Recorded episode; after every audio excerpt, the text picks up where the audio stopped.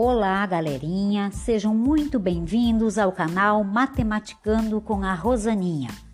Hoje vamos conversar sobre a diferença entre os verbos querer e precisar.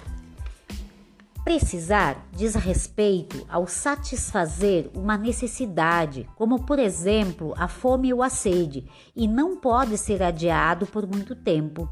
Mas já o verbo querer diz a respeito a um desejo, a uma intenção e não precisa necessariamente ser satisfeito. Ele pode esperar ou ser substituído por outro objeto do desejo.